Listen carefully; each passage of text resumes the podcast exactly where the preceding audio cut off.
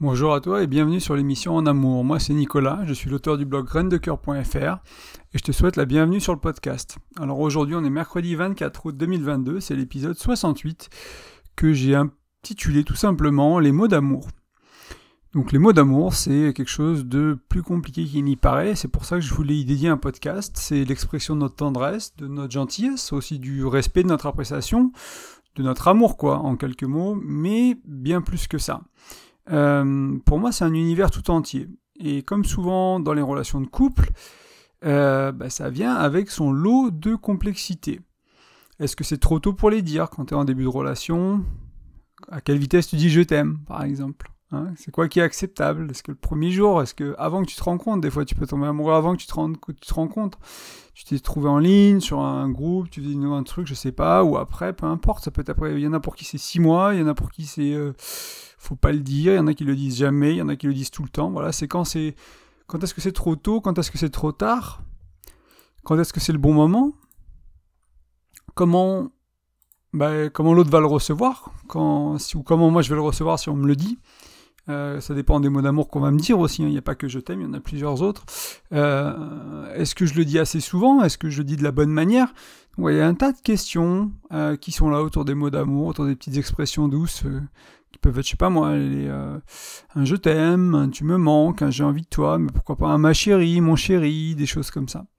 Et, euh, on va faire un peu le tour euh, de ça aujourd'hui, parce que on a parlé au début hein, que c'était notre appréciation, notre gentillesse, notre amour, mais ça vient aussi avec un poids, ça vient aussi avec une sorte d'étiquette de la société sur voilà, qu'est-ce que ça veut dire je t'aime? Pourquoi on, on le dit pas trop tôt? Parce que ça a un certain poids, ça a une certaine histoire.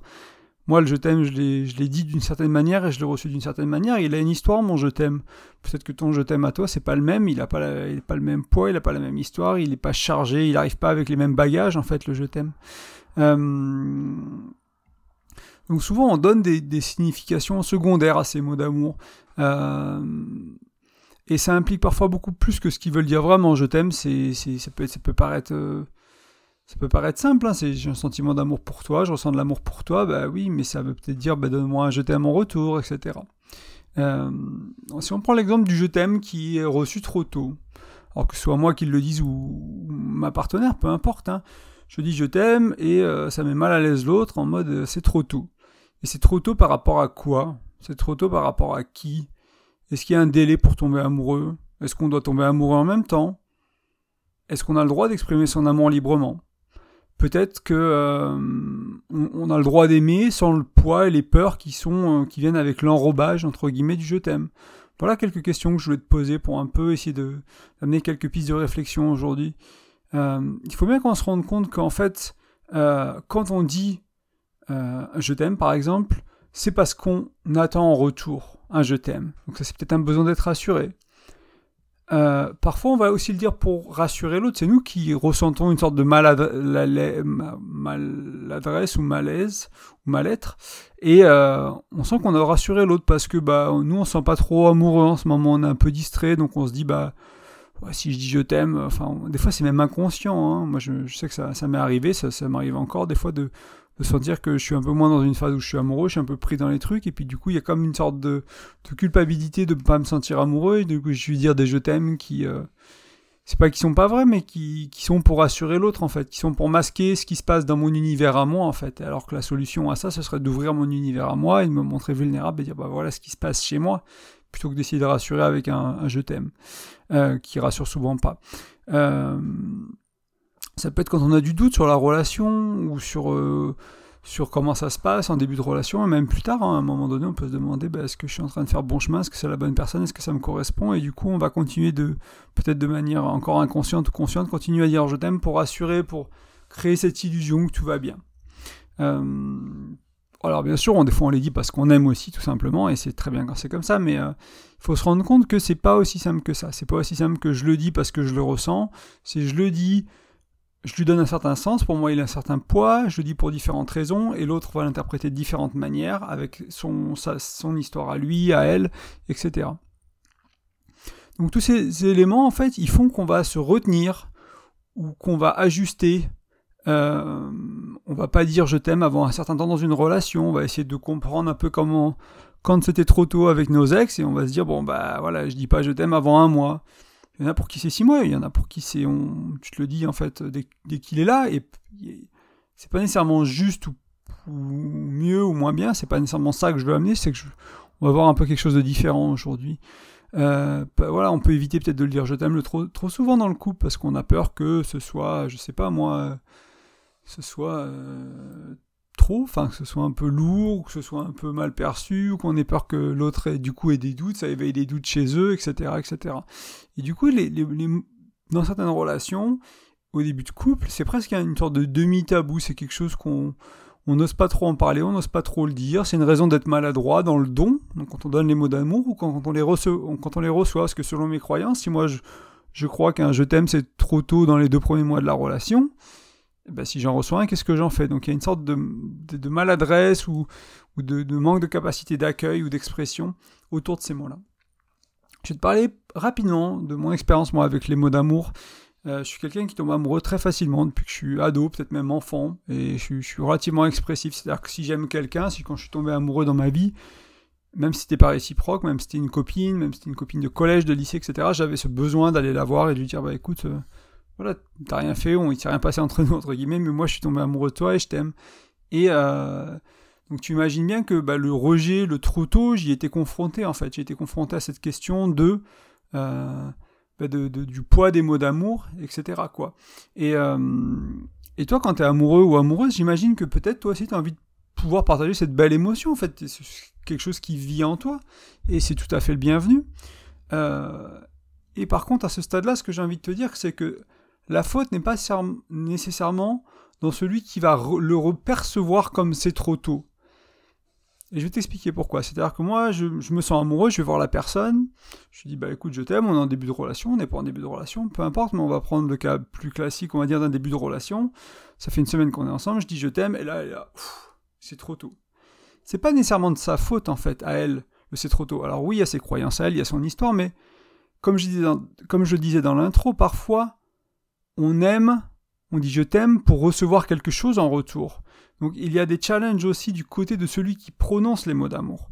Parce que c'est nos insécurités qui vont s'exprimer, c'est notre manque d'amour propre, c'est notre besoin d'être réconforté. C'est-à-dire que ce je t'aime, il va pas chercher à donner.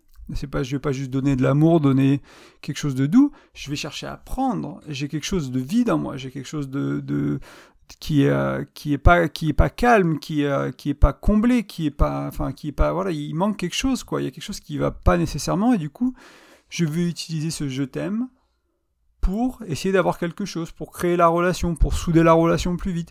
Par exemple, si tu souffres de, dépendance affective, moi je sais que pendant longtemps j'en ai eu une forte et j'avais tendance à tomber amoureux, mais en espérant que mon élan entraîne l'autre avec le même élan dans la relation et qu'on crée cette dépendance affective à deux. Comme ça, moi je me sentais rassuré en fait de créer cette dépendance affective avec ces je t'aime partagés, ces débuts de relation un peu fous, euh, où il y a beaucoup de sentiments et tu t'aimes très fort, etc. Mais en fait, c'est deux personnes avec des grandes insécurités qui se rencontrent et qui essaient de se rassurer l'un l'autre. En fait, c'est à moi de me rassurer, c'est à elle de se rassurer, c'est pas à l'inverse. Alors oui, de temps en temps, le couple peut servir, peut être là, et euh, notre partenaire peut être une bonne manière d'être rassuré, etc. C'est aussi important de pouvoir compter sur quelqu'un pour le faire, mais si je cherche à le faire qu'avec l'autre, au travers de l'autre, ben ça marche pas, parce que dès qu'il y a un problème dans la relation, ben je suis en insécurité, dès que la relation est finie, c'est le drame, etc. etc. Euh, donc moi, pour ma part, pendant très longtemps, mes mots d'amour, ils avaient énormément de poids. Et du coup, c'était normal qu'il y ait une sorte de résistance de la, part de la personne qui les reçoit. Qu'elle se rende compte de, ma dépendance affective, qu'elle se rende compte de mon envie de recevoir un je t'aime en retour, etc. Et que ça mette mal à l'aise parce que la personne, elle n'était pas là, elle n'était pas prête. Et encore une fois, je me fouette pas, je me suis pas coupable, mais je suis responsable de... Euh, bah, de ma manière de voir les choses, de ma manière de les exprimer et de prendre soin de moi. Et si je prends pas soin de moi, mais je t'aime, mes mots d'amour, ils vont venir avec une sorte de, poids qui va faire qu'ils vont peut-être pas être acceptés. Donc je voulais te donner cette notion-là à que tu, enfin, puisses te rendre compte que la faute, elle n'est pas uniquement. Ça aurait été facile de dire, bah voilà, il euh, n'y a pas de trop tôt en fait dans une relation de couple, tu peux dire je t'aime quand tu veux. Oui, mais ça dépend comment toi tu le dis en fait. Et ton, ton je t'aime, il peut être perçu comme trop tôt parce que justement, il y a un manque chez toi, il y a quelque chose qui... Et du coup, c'est à toi de, t'approprier cette partie-là de, de l'histoire, entre guillemets, cette partie-là de, de, ouais, de, du schéma que tu joues avec ta, partenaire, et te dire, bon, bah voilà, je vais essayer de, de donner des je t'aime qui donnent et pas qui prennent, tout simplement. J'ai envie de te raconter une petite histoire aussi avant de rentrer encore un peu plus dans le vif du sujet. Euh, peut-être que tu as déjà entendu une partie de cette histoire, c'est j'étais en Irlande, c'était juste après la séparation avec mon ex-épouse, et euh, par chance, entre guillemets, j'avais rencontré un homme qui est devenu un ami, qui était une sorte de mélange entre moine bouddhiste et prêtre euh, catho. Il a passé, je crois qu'il était plus sur, sur, sur, une dimension de moine à la fin, et qui était prêtre plutôt dans sa jeunesse, mais c'est quelqu'un qui a passé sa vie, parce qu'il a pris une voie spirituelle ainsi, à accompagner les gens dans le divorce et dans la dans le divorce et dans le mariage, en fait, des deux côtés. Il a marié des gens, puis après il les a accompagnés quand ils se divorçaient. Et on parlait bien sûr de divorce et de mariage, etc. Il me parlait un peu de, de lui, ce qu'il avait vu, ce qu'il avait, ce qu'il avait vu, à, quel point ça changeait les relations, le fait de se marier par exemple. Alors ça peut être un autre engagement, ça peut être les enfants, il y a, plein d'autres choses, hein, mais là on parlait du mariage spécifiquement, quand moi je, bah, j'allais vers le divorce, vu que la, la relation venait d'être, euh, terminée. Euh, et ce qui retenait notamment, c'était cette notion que qui était souvent très inconsciente. Hein. les gens n'avaient pas conscience de ça, mais le mariage amenait cette dimension du tuer à moi. Il y avait comme un sentiment d'appartenance ou de possession qui venait, et même pour des gens qui se disaient, ben non, on reste libre, on reste indépendant, on reste si, pas nécessairement euh, un couple ouvert, hein, mais je veux dire en termes de en termes d'être souverain chacun, etc. Il y, avait, il y avait ces couples qui avaient cette conscience-là, on va dire, de, de, ce piège-là que peut être la relation de couple sur la durée ou un engagement fort comme le mariage. Et malgré ça, il tombait dedans plus ou moins inconsciemment et souvent très inconsciemment. Et euh, mais pour lui, c'était très palpable, il le voyait tout le temps, il l'a vu se répéter pendant des... des je sais pas, c'est quelqu'un qui devait avoir 70 ans, donc il a vu ça toute sa vie, quoi. Euh, et en fait, c'est quelque chose qui s'entendait aussi dans les mots. Et en fait, les mots d'amour sont en partie la cause de cette possession. Pour lui, c'était un peu son, un de ces choses, c'est-à-dire qu'on dit mon ou ma chérie, mon amour, mon cœur, etc.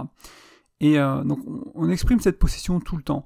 Et euh, moi, ce que je fais régulièrement pour un peu casser ça, et j'ai des périodes où je le fais plus que d'autres, mais c'est j'enlève le ma quand je parle à, bah, à ma chérie, justement. Je dis chérie, amour, cœur.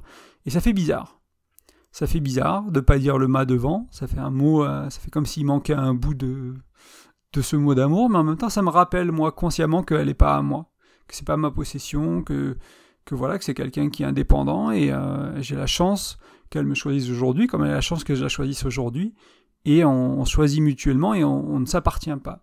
Et euh, c'est quelque chose qui pour moi quand je le fais est très important et je, t'invite aussi à considérer ça de temps en temps.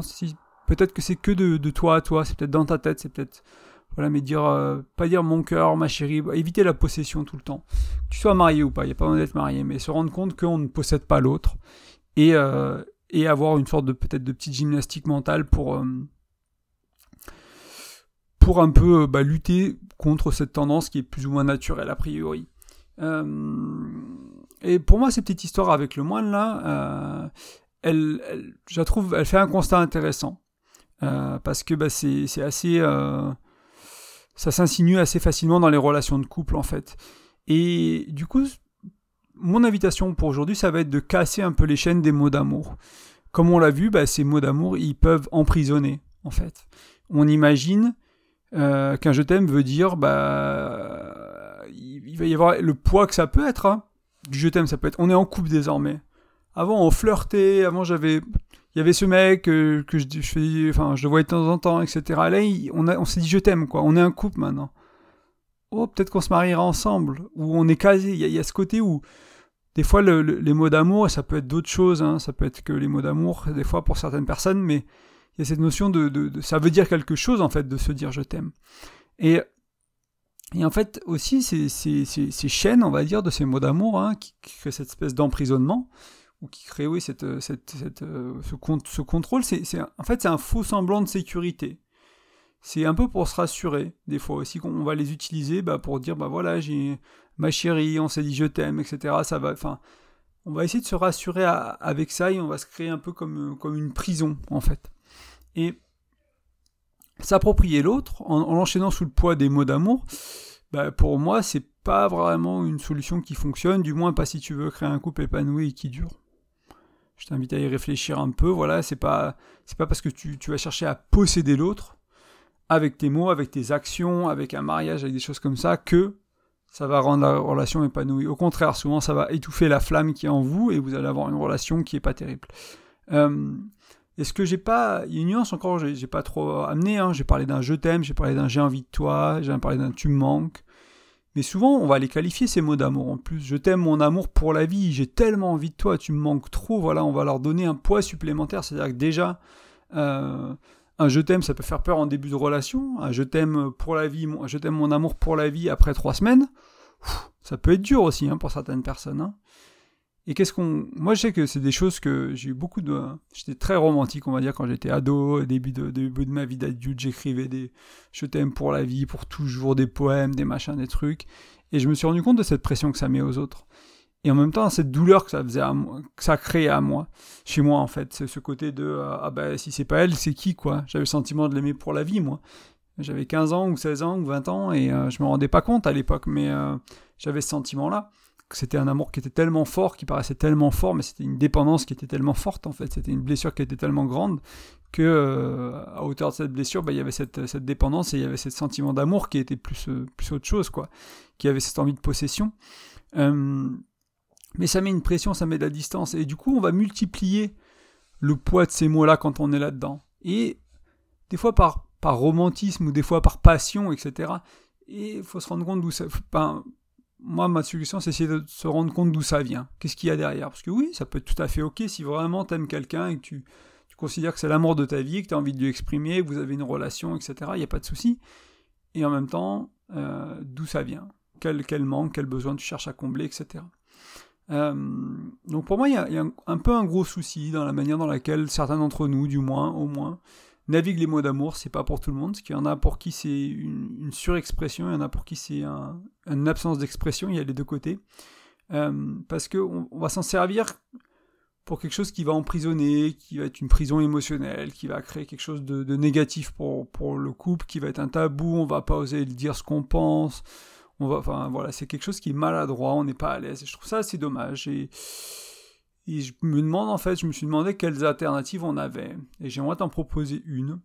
Euh, et pour ça, il faut changer un peu les règles du jeu autour des mots d'amour. Il faut changer un peu nos croyances. Et euh, bah, déjà, si tu es en couple, c'est peut-être bien d'inviter ton ou ta partenaire à écouter ce podcast.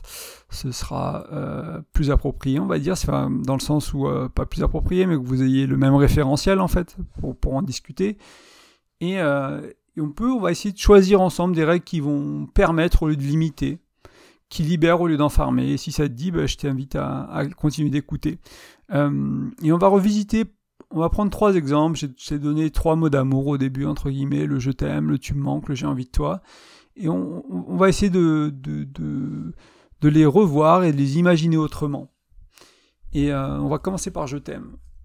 Et si je t'aime était simplement un mot d'amour assez léger en fait, qui exprime simplement l'émotion qui est là, qu'on est en train de ressentir. Si ça voulait pas dire grand chose de plus que, ça. Ça implique. Euh, voilà, ça implique juste que, en ce moment, je ressens de l'amour pour toi, il y a quelque chose dans mon cœur, quelque chose dans mon corps qui fait que je me sens amoureux, donc je te dis je t'aime. Euh, sans attendre que tu me le dises en retour. Et le, dire pour donner, je te parlais tout à l'heure de donner ou de prendre, etc., mais vraiment le dire pour donner, pour donner de l'amour, pour exprimer quelque chose qui est là. Et pas parce qu'on a un manque chez nous, ça veut dire que ça implique qu'il faut que tu cultives ton amour propre, et oui, et que tu cultives ton amour en toi pour que tu sois source, et pas que tu sois bah, une source tarie et que tu cherches à, te remplir, mais que tu sois source, vraiment que tu débordes d'amour, donc ça, ça implique ça. Euh, bien sûr, c'est pas, c'est pas nécessairement simple hein, ce que je propose, c'est pas nécessairement euh, une baguette magique où t'écoutes et puis ça va changer, mais déjà si tu prends conscience que tu as déjà des schémas où des fois tu vas être preneur au lieu d'être donneur quand, avec tes mots d'amour, bah, c'est déjà un bon début. Puis après, il y, a le chemin à faire pour arriver à être, donneur. Et sans que le je t'aime, il implique qu'on soit un couple ou qu'on envisage de se marier un jour. Et ça peut paraître tirer un peu par les cheveux, hein, que, que, je t'aime veut dire on, se mariera peut-être un jour, mais inconsciemment, il y, a, tellement autour du je t'aime, peut-être pas aussi loin que le mariage, mais il y a cette dimension d'engagement, d'être ensemble, d'être un couple. Euh, et voilà, il y a tellement de personnes qui veulent pas le dire ou l'entendre à cause de ça, quoi. Vraiment, à cause de cette notion de euh, c'est sérieux si on dit je t'aime. Et même, euh, même plus tard, quand t'es, alors quand t'es, des fois, quand t'es ado, jeune adulte, euh, moi j'ai trouvé que c'était très le cas pour ma génération. J'imagine que, qu'on n'était pas la seule, mais même après, enfin, j'ai, rencontré des personnes avec qui, oui, il fallait pas le dire trop tôt, quoi. Pourtant, on a 35, 40 ans, quoi. Et il y a encore cette pression-là, tout ce que ça veut dire qui vient avec, parce qu'il y a les blessures du passé bah, qui sont qui sont pas soignées tout simplement. Et il y a éventuellement les miennes, encore une fois, hein, je blâme personne, il y a encore les miennes qui viennent et qui ajoutent du poids à ce, à ce mot en fait.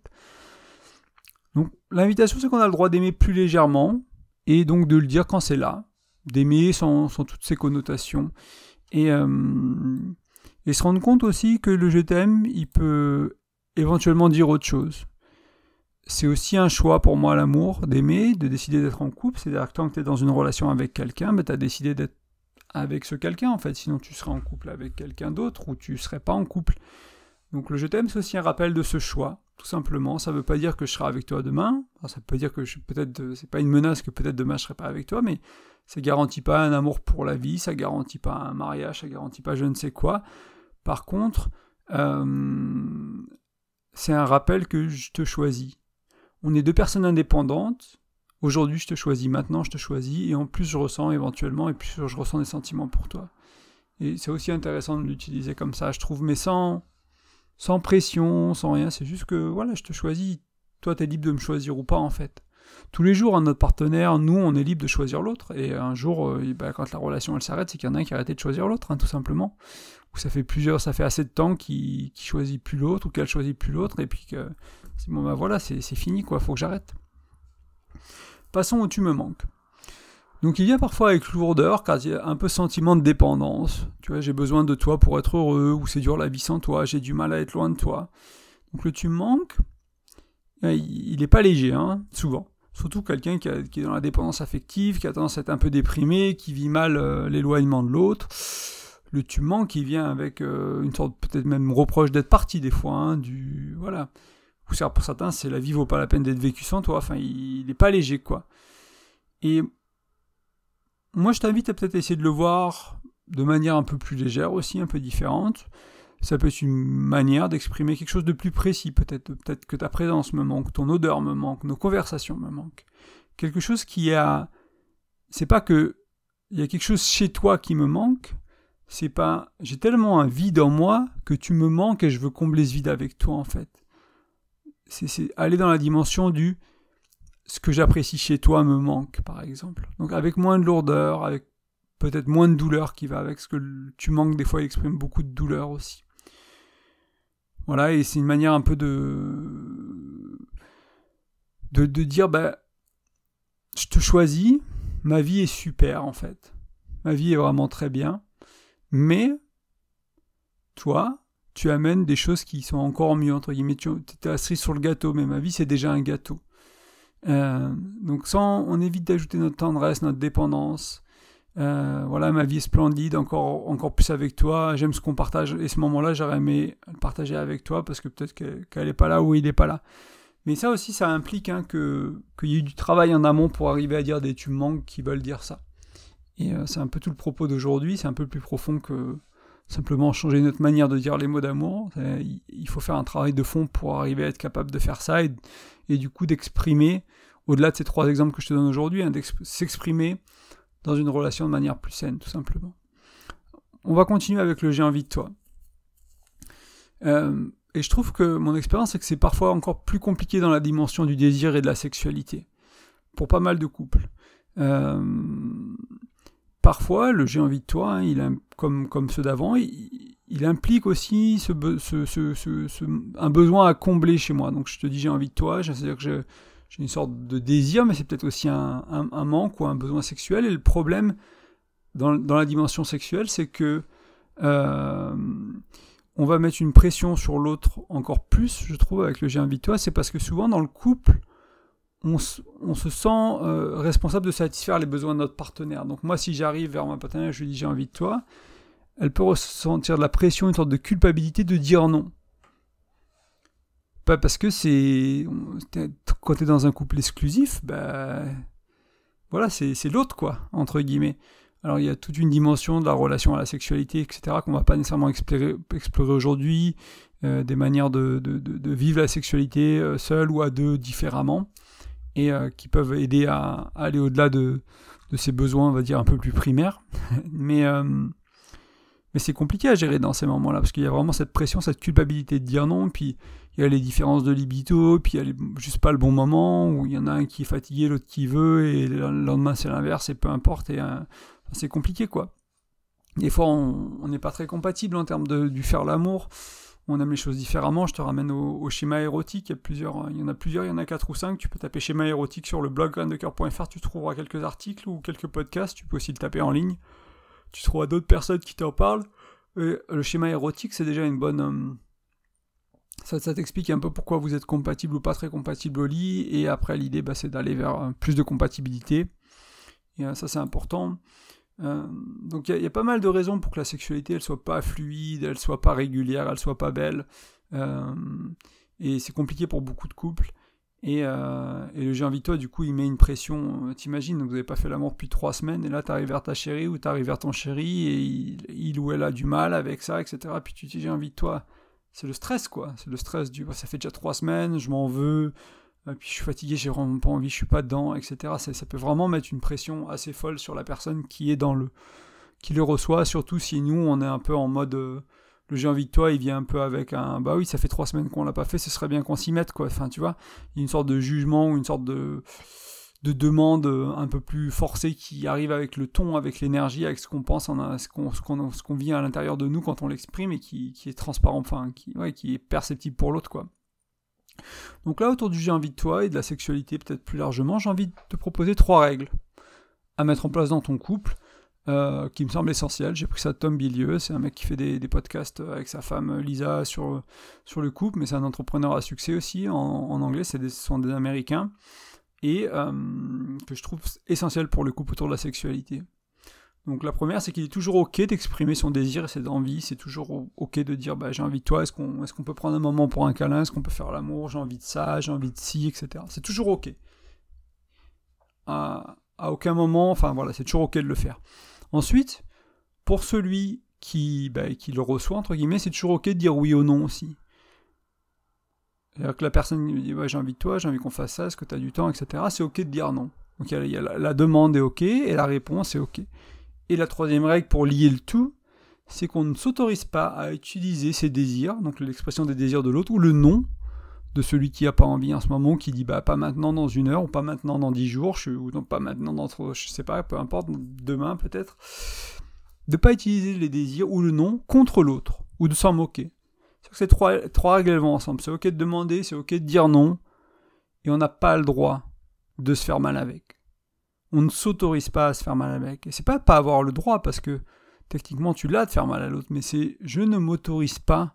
Si elle m'a dit non trois fois, je vais pas me moquer, je vais pas faire une petite boutade qu'elle est ci, qu'elle est ça, etc. On va plutôt aller en discuter, on va comprendre qu'est-ce qui va, qu'est-ce qui est là, pourquoi. Est-ce que c'est du stress Est-ce que c'est de la fatigue Est-ce que c'est ma manière à moi de l'amener Est-ce que c'est des peurs Est-ce que c'est une pression, etc. Et on va essayer de comprendre, de diffuser la situation, d'aller dans le dialogue. J'ai plein d'articles, j'ai plein, de, podcasts pour ça, pour t'aider sur le dialogue, pour mieux communiquer autour de ça et arriver à diffuser ces tensions-là. On va aller un peu être curieux et on va aller chercher de la connexion, chercher de la, de la compréhension, chercher de l'accueil plutôt que de chercher du jugement et de la demande. Notre partenaire, il nous doit rien. C'est pas parce que c'est notre chéri qu'il ou elle doit coucher avec nous une fois par semaine, ce genre de choses. C'est pas, il nous doit rien à ce niveau-là en fait. Et si ça c'est pas fluide et si ça se passe mal, c'est une danse qu'on fait à deux, donc il faut regarder de mon côté, il faut regarder de leur côté, il faut, trouver ce qui bloque en fait. Mais ouais, il y a cette dimension aussi hein, du. Euh, j'en ai parlé un peu plus tôt, mais je vais peut-être en parler un peu plus euh, avant, d'avancer vers la conclusion. Mais il y a une autre dimension dans la sexualité qui, qui, ferait presque l'objet d'un podcast complètement séparé. En fait, c'est la manière de vivre, de vivre sa sexualité en couple. Euh, comment être satisfait tout en étant en couple de manière exclusive? Donc, tu es, dans une relation exclusive, exclusive et comment tu fais s'il y a ces différences de libido, etc., etc. Comment tu fais sur la durée? Parce que souvent, c'est des choses qui viennent avec le temps. Qu'est-ce que ça implique? Comment y arriver? Donc, il y aurait pas mal de choses à dire autour de la sexualité. Mais voilà, c'est pas nécessairement le thème de ce podcast. C'est quelque chose qu'on explorera un autre jour, une autre fois, mais il y a pas mal de recherches que tu peux faire aussi à ce niveau-là, sur, euh, sur au-delà du envie de toi, sur comment vivre une sexualité plus épanouie en couple, et euh, peut-être aussi euh, une sexualité plus nourrissante, qui fait que c'est pas nécessairement une question de le faire trois fois par jour qui, va te satisfaire.